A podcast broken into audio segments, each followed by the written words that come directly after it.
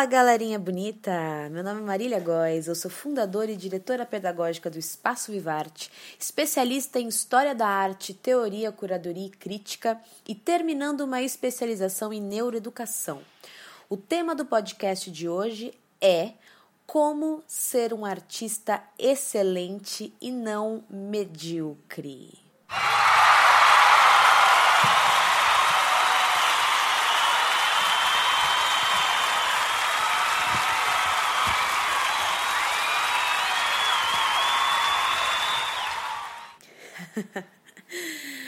Bem, venho desde. Eu acho que desde que eu me entendo como artista, eu comecei a fazer teatro com 11 anos de idade. É, tive a sorte do destino me colocar com a frente do mestre Zé Renato, que foi o meu primeiro professor de teatro. Eu não sabia quem era esse cara quando eu era criança, adolescente e é, dentro na escola em que, que ele era diretor eu tive aula com é, Eliane Rosseto que é uma atriz maravilhosa. Eu tive a honra de, de, de estar à frente de mestres que me apresentaram o teatro de uma forma muito bonita.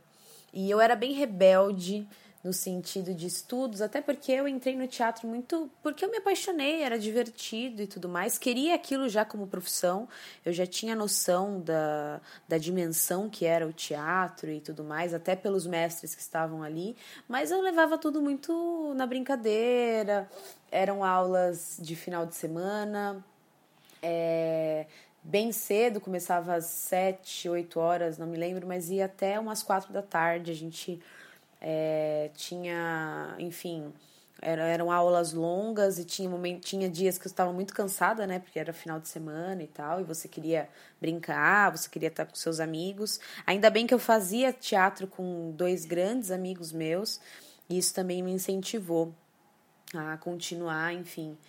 E logo depois que eu, que eu finalizei esse curso, eu entrei na faculdade é, fui estudar e tudo mais e, e entendi a dimensão da área que eu estava entrando, que não era só. É, é, tinha um impacto muito grande.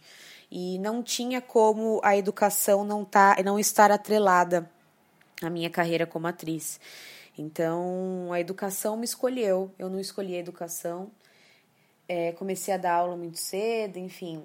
E depois de, de, dentro desse tempo todo, eu venho observando é, tanto os meus mestres, os, como ele se tornou mestre, como ele chegou naquela, naquela posição, de colegas meus que estavam comigo no, no meu processo de formação, de conhecimento da área. É, o, o, que, o que diferenciava as pessoas excelentes das medíocres, das medianas, daquelas que faziam muito bem, mas nada surpreendente. E teve alguns pontos que, que chamam a atenção dos excelentes, da, da galera que, que, que é excelente na área, dos que são medianos. Alguns pontos importantes. O primeiro ponto é a curiosidade. Um cara que é excelente, que é acima da média, é curioso. Ele é, ele tem fome de querer saber. E o aprender para ele não se limita ao professor, ao mestre. É, ele entende que, que depende dele, a curiosidade, ela ela não está só no momento da aula, naquele momento que, que se encontra para estudar, um grupo se encontra para estudar, mas ele vai atrás e está sempre ligado. Então pode ser às vezes num momento que ele está num ônibus, num momento que ele está tomando um sorvete, que ele está fazendo uma coisa nada a ver, mas ele está ligado, está observando. É, o estudo dele não é só cara no livro, mas é um estudo de assistir um filme, de conversar com as pessoas, de, de entender as referências, de entender que o YouTube é uma grande sala de aula e não só um lugar para eu assistir vídeo é, na inércia. é um cara curioso, é um cara que. Esse já é um cara muito acima da média. O cara que tem o start do, da pesquisa, mas ele tá, ele tá buscando, sabe? Ele tá indo atrás. Um segundo ponto que eu levantaria, então, primeiro, curiosidade. O segundo ponto é o cara querer conhecer outras linguagens artísticas. Então, geralmente, ele inicia em uma ele inicia no teatro, ele inicia na dança, na música, mas ele quer conhecer outras coisas, ele entende arte, ele se entende como artista. Ele não se limita em uma só linguagem. O artista hoje, contemporâneo, ele é um artista múltiplo mesmo que ele tenha uma especialidade, uma linguagem em que ele é incrível, em que ele vai seguir como especialidade, mas as outras linguagens ele também está disponível, ele também está disposto. É, então esse cara ele é um cara que já se destaca, que num teste ele já vai se destacar em relação aos outros, né? Então isso é um ponto muito, muito, muito importante. Um terceiro ponto é que, um, que é um artista excelente, é o cara que entende que arte não acontece por acaso, que os objetivos não vão acontecer por acaso, pelo destino apenas, não é inconsciente, mas o objetivo dele é totalmente consciente. O ponto de chegada dele é totalmente consciente. Ele tem um estudo estratégico para chegar até os objetivos dele. Ele sabe quem ele precisa conhecer, ele sabe quem ele precisa estar perto, ele sabe o que ele precisa ler, ele sabe quantas horas por dia ele precisa estudar. Ele desenha uma estratégia para conseguir alcançar o objetivo dele. E o que eu ouço muito, é muito comum, quando eu pergunto qual que é o seu objetivo, pergunto para o artista e muitos me falam: "Ah, se Deus quiser, eu vou ser artista famoso. Se Deus quiser, eu vou estar numa companhia." Coitado de Deus, que a culpa é dele se você não conseguir alcançar, porque o, o, talento tá aí com você. Se você nasceu com ele, caramba, você já tem uma ajuda divina enorme, que também não são todos que nascem. E acho o talento um, um, é, um desafio do destino muito grande. Eu gosto dos artistas não talentosos, que tiveram que ir atrás. É, mas acho que é um ponto importante pensar que o, a, a, trajetória é você que faz, que você tem a mão da, da sua carreira. Um quarto ponto é o estudo contínuo.